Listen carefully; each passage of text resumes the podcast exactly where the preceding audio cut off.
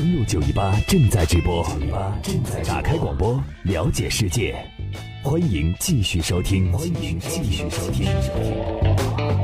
好，我们来刷新一下此时此刻的路况消息。河南高速路况，截止到八点半，受事故影响，晋新高速焦作。豫晋省界站入省方向管制进行，请车友们提前绕行。另外，郑州绕城高速二十六公里处南向北方向发生一起双方事故，目前呢没有人员伤亡，另外没有路损，事故占用第一行车道，暂无堵车情况。目前事故正在处理中。郑明高速开封段六十三公里南半幅西向东发生一起单方事故，现场没有人员受伤，有路损，目前事故正在处理当中。我们最后一个焦点时刻呢，把目光来投向，呃，俄罗斯方面。俄罗斯方面呢，由于找不到合适的船坞进行大修，俄军现役唯一的航母库兹涅佐夫号面临着被废的命运。这样一个情况是什么样的？一起来了解一下。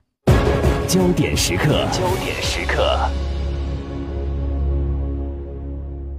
可能在不久的将来，当我们在提到全球航母俱乐部的时候，可能会发现这其中少了一名成员——俄罗斯。因为根据当地媒体报道，俄罗斯现役唯一的一艘航母可能会面临提前被废的命运。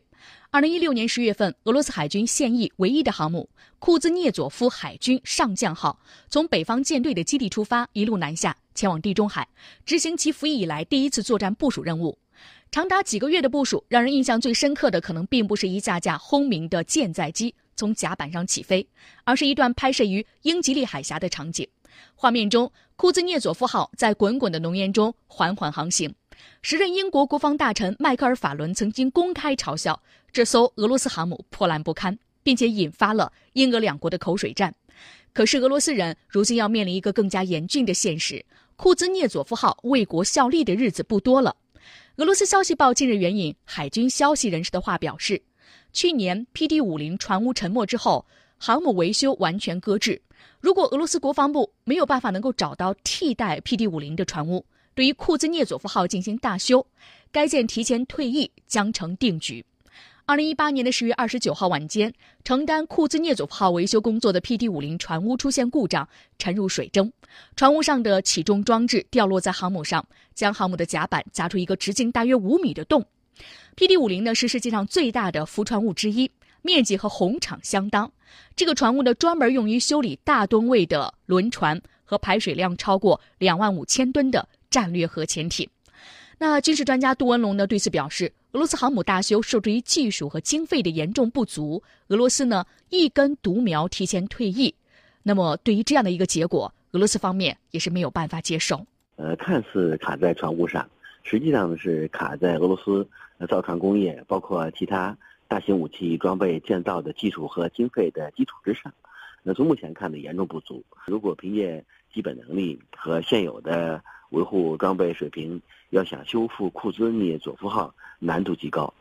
那，如果让库兹涅佐夫号提前退役，对俄罗斯来讲是一个无法接受的事实。从目前看，远洋作战、大规模作战和攻击性作战，俄罗斯就这样一根独苗，这种情况苦撑了俄罗斯很长时间。如果就此让这艘航空母舰退役，对俄罗斯远洋控制和打击能力会产生严重影响。今后一旦在地中海，包括其他方向有这种使用场合和时机，俄罗斯将会无舰可用。不到万不得已，俄罗斯绝不会让这艘航空母舰退役。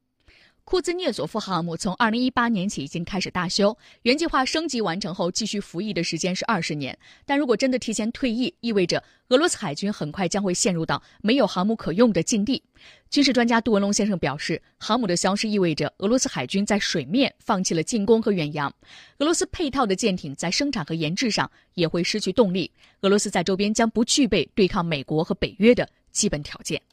呃，至少标志着在海面。俄罗斯海军已经放弃了进攻，放弃了远洋，呃，要把有限防御和近海防御作为基本的作战方针和主要模式。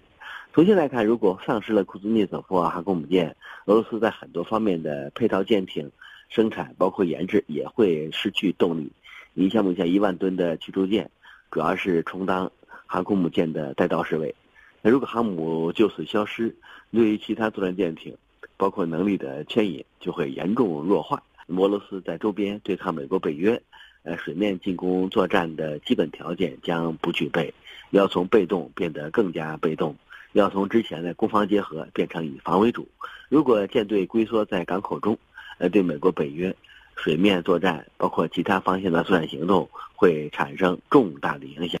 俄罗斯航母的命运还牵动着印度人的心。多年来，印度一直以拥有双航母为荣，但随着从英国引进的维特拉特号以及呢，2017年退役，印度海军现役的航母只剩下从俄罗斯购入的维克拉玛蒂亚号，更多的压力也集中到了印度的国产航母项目上。在印度西南部的卡拉拉邦的科钦造船厂内，印度的首艘国内航母。维克兰特号的建造工作目前正在紧张的进行当中。来听一下英国广播公司记者的报道。我现在所在的位置是维克兰特号航母的飞行甲板上，这里是战机起飞的地方。随着维克兰特号交付日期的临近，印度寄希望于这艘航母可以带领国家在强大的新征程上成功起航，加入那些强国的行列，可以自己设计，也可以自己建造航母。英国媒体也指出，维克兰特号的设计建造之路极为坎坷，造价成本已经超过了大约两千亿卢比，约合人民币一百九十三亿元，建设的周期也超过了十年。但印度海军呢，依旧是雄心勃勃。印度海军的参谋长苏尼尔兰巴上将，我们已经与政府沟通过关于建造第二艘国产航母的相关问题，我们一定会建造第二艘国产航母。也将是印度自主设计建造的。在军事装备上极为依赖俄罗斯的印度，将为第二艘国产航母采用怎样的设计，备受各界关注。库兹涅佐夫号令人唏嘘的命运，或许让俄罗斯离印度航母越来越远，新的玩家也随之趁虚而入。根据澳大利亚国防杂志披露呢，英国的 EBA 呃呃。BAE 系统公司已经抛出橄榄枝，可以将英国新一代航母伊丽莎白女王级的设计的运用在印度的下一艘航母上。伊丽莎白女王首舰伊丽莎白女王二零一七年服役二零一八年完成了五代战机 F 三五 B 在甲板上的起降训练。值得注意的是呢，此次为了拉拢印度，美国特朗普政府也提出愿意向印度提供舰载机电磁弹射技术。可以预见，随着俄罗斯航母的示威，对印度航母技术输出俨然成为了香饽饽一块。军事专家杜文龙先生表示呢，印度下一艘航母接受英国方案的可能性较大，采用英国设计，可无需电磁弹射技术。呃，印度下一艘国产航母，呃，使用美国标准的可能性不大，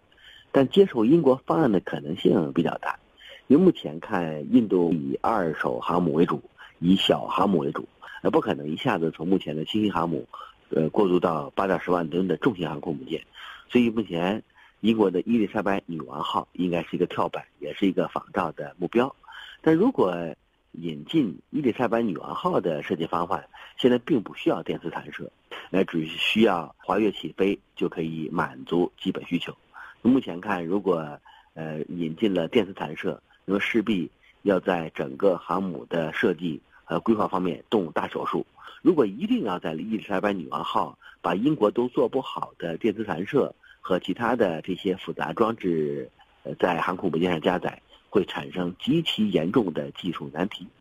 好，八点四十二分，国际方面的话题已经为大家关注完毕。稍后的时间，把目光来投向财经方面。FM 九十一点八的听众朋友们，大家好，我是杜文龙。打开广播，欢迎收听，登录九一八。